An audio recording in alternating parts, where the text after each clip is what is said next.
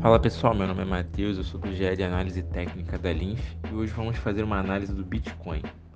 Olhando aqui no gráfico diário, podemos observar que o Bitcoin se encontra dentro de um canal de baixa e abaixo das médias de 200 e a de 20 períodos. Observamos também que desde o dia 14 de junho o ativo se encontra dentro de uma lateralidade entre 18 mil dólares e 25 mil dólares.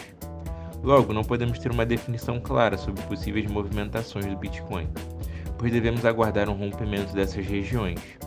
Mas podemos observar que o preço rejeitou bastante a linha superior do canal de baixa, onde os vendedores agiram e o preço caiu 13% em um dia. No indicador RSI, observamos uma divergência, que enquanto o gráfico deixou topos menores, o RSI deixou topos iguais, então devemos ficar atentos.